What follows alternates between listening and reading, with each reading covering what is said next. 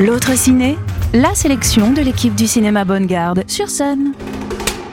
Bonsoir, bienvenue sur scène. Bonsoir. Bonsoir. Bonsoir. Ce soir, dans l'autre ciné, on va vous parler de trois films sortis ces dernières semaines Babylone, Brillante et Les Cyclades. Et on commence avec un film qui a fait beaucoup parler de lui ces derniers temps. Un film que tu vas nous résumer. Armel? Bah, je vais essayer parce que c'est pas facile de résumer Bon. Babylone. Merci trois heures, de hein. Damien Chazelle. C'est très foisonnant. C'est un exercice. Allez, à toi. Alors déjà, Damien Chazelle, on le connaît pour Whiplash, un film autour de l'apprentissage de la batterie. Super film. The Mm, First magnifique. Man, qui décrit euh, euh, toute l'épopée vers la Lune d'Armstrong et de ses compagnons. Et puis surtout pour La La Land, qui est sorti euh, en 2017, non, 2016. 2016. 2016, Ah, c'est exactement. Ouais. Voilà. Et Whiplash, c'était 2014. euh, Ouais, tout à fait. à. Personnellement, je préfère Whiplash. Ouais, après, ça dépend des Moi gens. aussi. Alors après, moi Ouais. j'ai adoré La La Land, mais bon, ça, ça fait partie de mes petites faiblesses. euh, comédie romantique plus comédie musicale, avec la musique de Justine Hurwitz et hop, c'était parti. Mais alors là, Babylone, c'est encore autre chose. C'est un film fleuve qui dure 3h09. Alors si on aime le cinéma, c'est difficile de ne pas aller voir Babylone parce que ça retrace la jeunesse du cinéma. On est bien sûr à Hollywood, au début des années 20. On se retrouve, euh, la scène d'ouverture est exceptionnelle. Ça, il sait faire, Damien Chazelle. Déjà, il nous avait enchanté dans La La Land. Là, je crois que c'est encore plus, euh, plus dingue, plus démesuré, plus fou. Et puis après, on voit bah, l'industrie du cinéma dans les années 20. Alors, c'est pas du tout euh, ce qu'on imagine. hein. C'est complètement bricolé, euh, Mm. avec euh, des réalisateurs euh, qui filment les uns à côté des autres, euh, avec des baraquements dans le désert. Enfin, c'est complètement fou. Aucune sécurité sur les tournages. Exactement. À tout moment, on peut On- mourir. On meurt assez facilement sur Oui. les plateaux de tournage à C'est cette ça, époque. C'est c'est très sécurisant. C'est ce qui fait le charme. aucun animal n'a été blessé, bah là c'était des hommes qui n'étaient pas seulement blessés, mais qui pouvaient décéder assez assez rapidement. Mais en même temps, je pense qu'ils devaient courir vers la hache d'eux-mêmes, tu vois. Tout Voilà, à fait hein, pour euh, être présent à l'écran.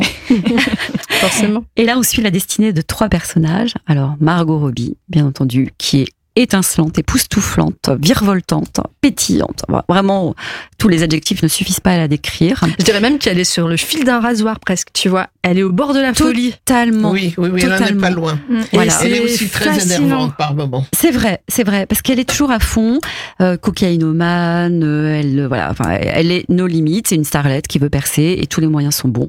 Mais il y a des scènes qui sont vraiment très très drôles. On suit Brad Pitt, le Brad Pitt, Mm. toujours aussi bon, toujours égal à lui-même, qui joue un acteur qui est lui euh, euh, bien installé, un acteur du muet, bien entendu. Et, et qui arrive à faire, euh, à jouer mal.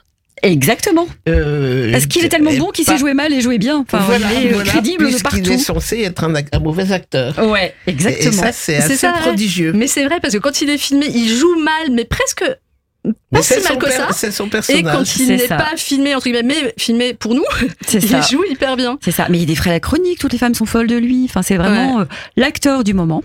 Et puis on suit. Alors, je hum, j'ai plus en tête le nom de l'acteur, mais un acteur qui est pas connu, qui euh, qui incarne Manny, qui est l'homme à tout faire et qui va progressivement euh, avoir des rôles de réalisateur, de producteur. Enfin, on- c'est une époque où en fait on fait tout à Hollywood. Mm. On est à la fois accessoiriste et producteur. Il y a rien. Il y a vraiment pas de structure bien bien définie. Et tous ces destins vont se croiser. euh, euh, on, on se- on va de scène en scène. C'est difficile parce qu'il n'y a pas vraiment un fil conducteur. Il y a plutôt une succession de scènes qui mettent en phase le cinéma, tout ce qui est hors champ. Enfin, les fêtes, les euh, tous les enjeux autour du cinéma, et ça donne un film mais dingue. On est au bout de 3h09 épuisé parce qu'on a Mhm. passé Mhm. 10 ans, il nous emmène avec brio, c'est vraiment un cinéaste virtuose, ça c'est clair. Après, personnellement, moi il y a des moments où je me suis dit mais c'est trop, enfin c'est j'en ai C'est- marre. oui, C'est de la folie. Ça Voilà, ça voilà. résume le film, ça c'est vraiment de la folie. jamais, jamais. Le, le film a quelque chose d'un peu chaotique, je trouve, dans sa construction, à la fois dans le contenu, mais aussi dans sa construction où il y a des fois on a l'impression de voir un chef-d'œuvre et puis la semaine, C'est la, ça. la scène d'après on rigole, après on a l'impression de voir un navet monstrueux, on sait plus où on en est. Au début, je trouve que ça a son charme et puis après. Le, le temps passant, Ça lasse un on- peu. c'est un peu lassant et on sait plus ce qu'on regarde. On sait plus Et on si- sait qu'on va vers de et la c'est très déchéance. fatigant. C'est très très fatigant. Ah Ouais. oui, parce qu'en fait, on est vraiment à la charnière entre le muet et le parlant. Tout à fait. Et c'est la, c'est la fin d'une époque. Il y a vraiment euh, tous les personnages qui étaient euh, des stars, comme tu Mm. disais, euh, au- au- à l'époque du muet. Bah, au moment où tout à coup on entend leur voix, bah, c'est pas du tout pareil de jouer en, en parlant et en chantant. c'est chantons sous la pluie. C'est Et ça. ça, c'est toujours, ça le hante, vraiment, Mm. cette image le hante de Chantons sous la pluie, de la disparition d'un monde, de tout, tout ce qui est déliquescent, mais qu'on retrouvait aussi dans The First Man, hein, parce que Mm. toute la légende autour d'Armstrong, bah, finalement, Armstrong, c'était juste un homme avec ses problèmes, avec son deuil. Dans Whiplash, on voyait ce prof de batterie euh, qui était complètement fou. Enfin, il y a, il y a toujours, Il c'est toujours, ouais. très brillant, une phase très brillante, et l'autre Mm. qui est très noire Il chez. y a un peu euh, un côté névrose dans les personnages qu'on retrouve euh, systématiquement. Ouais, Bah, totalement. Peut-être aussi qu'il veut montrer à quel- euh, pour parvenir à un certain art aussi, il faut euh, pour de folie et euh, et de névrose, comme tu le dis. hein. C'est euh, Puis le, le côté excessif du film euh, reflète bien aussi quand même euh, toutes ces personnes qui ont lancé euh, le cinéma.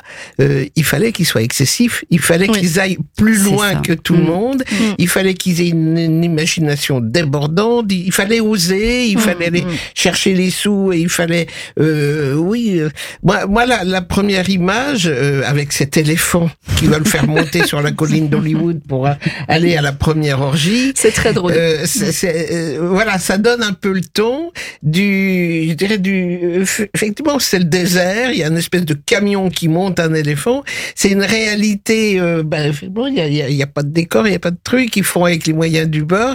Et puis on aboutit à cette scène avec euh, des, des- de la folie, de la folie. C'est la catharsis complète. Alors c'est- cet éléphant, moi quand même, m'a bien rappelé l'éléphant de Good Morning Babylonia, des films, du film des frères Taviani là, qui euh, en fait sont euh, des émigrés italiens qui se retrouvent euh, à Los Angeles et qui sont, euh, je dirais, utilisés pour le film euh, Intolérance de Griffiths et où il y a, il y a aussi cette ambiance là, avec beaucoup plus cadré, euh, effectivement beaucoup moins destroy, mais où on retrouve cette ambiance de, de création, d'imagination que devaient avoir et les réalisateurs et toutes les équipes autour. Mm. Le rôle effectivement de Manique, euh, euh, il faut qu'il soit démerdard le gars pour aller Mm. chercher des Mm. tas de choses et on voit que ça carbure dans sa tête à une vitesse pas possible. Euh, L'actrice qui est magnifique, elle est excessive parce que effectivement il fallait qu'elle se fasse remarquer aussi bien plus que les autres.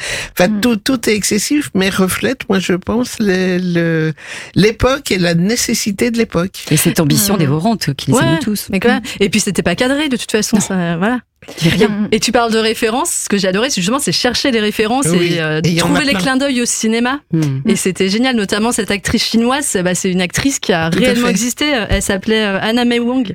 Et euh, c'était génial de, bah, de reconnaître les personnages. Et je sais pas ce que vous en avez pensé, mais euh, Brad Pitt, je me disais peut-être qu'il a un petit côté Rudolph Valent- Valentino. Oui, Oui, pas oui, on Tout peut- à fait.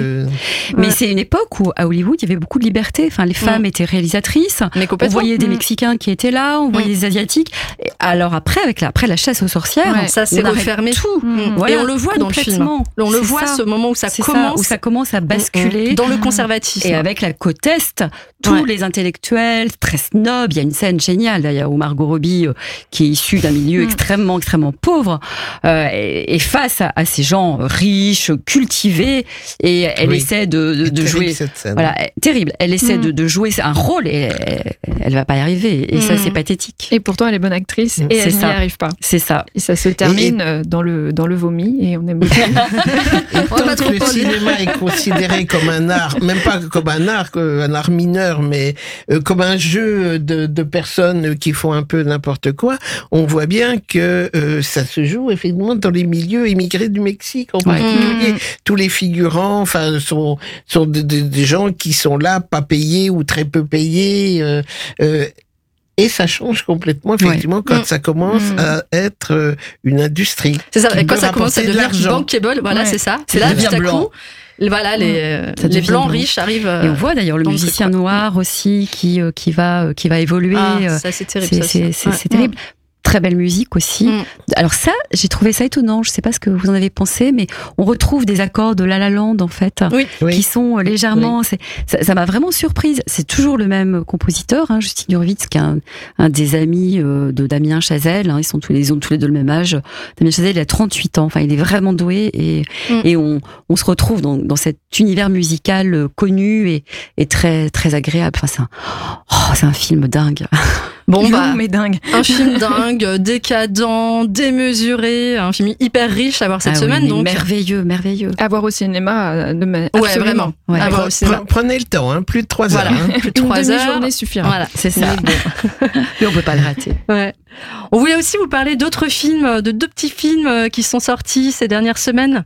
Le plus ancien, c'est le tien, Armel. Tu voulais parler des Cyclades? Alors, Les Cyclades, c'est un joli film avec trois actrices françaises, a mis Olivia Cote et puis Christine Scott Thomas, enfin, qui est une actrice anglaise, mais qui qu'on a adoptée depuis depuis longtemps. On va se balader en Grèce avec deux personnages euh, femmes euh, très différentes. Olivia Cote qui est complètement coincée, qui, a- qui, qui fait une dépression, et puis leur mis telle qu'on la connaît, qui vont se retrouver avec euh, Christine Scott Thomas euh, sur l'île de Mykonos, qui vont se, se, se retrouver parce qu'elles se connaissaient adolescentes. Enfin, c'est joli, c'est mignon, euh, c'est drôle, on rit, euh, on voit des beaux paysages, on a chaud, c'est chouette. Ça a l'air très sympa, en tout cas. Et dans un tout autre genre, alors moi j'avais envie effectivement d'inviter les auditeurs à aller voir euh, le film Brillante, qui est aussi sorti mercredi dernier. Euh, c'est un film, euh, c'est presque un documentaire d'une certaine façon, euh, qui se passe euh, dans les sociétés de nettoyage. Alors c'est un film qui va souffrir un peu euh, de la sortie de qui est pas encore si ancienne. Euh, et le film d'Eben Belcarrer, là, je sais plus à quelle époque, mais ça fait pas très longtemps que c'était sorti. C'est un peu euh, Ah, la, peu même ambiance, mais euh, euh, celui-là est beaucoup moins romancé.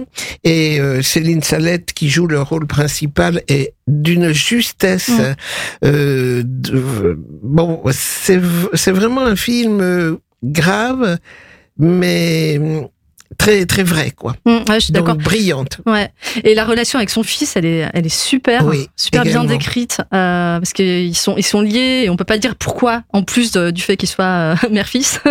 Il y a aussi autre chose qui les lie et c'est quelque chose d'assez bouleversant dans la société d'aujourd'hui, quoi. Ouais. Donc, euh, de très beaux films à voir cette semaine au cinéma. On vous souhaite une belle semaine de cinéma, justement. À bientôt. À bientôt. Bonne Au semaine. revoir. L'autre ciné en podcast sur MySun.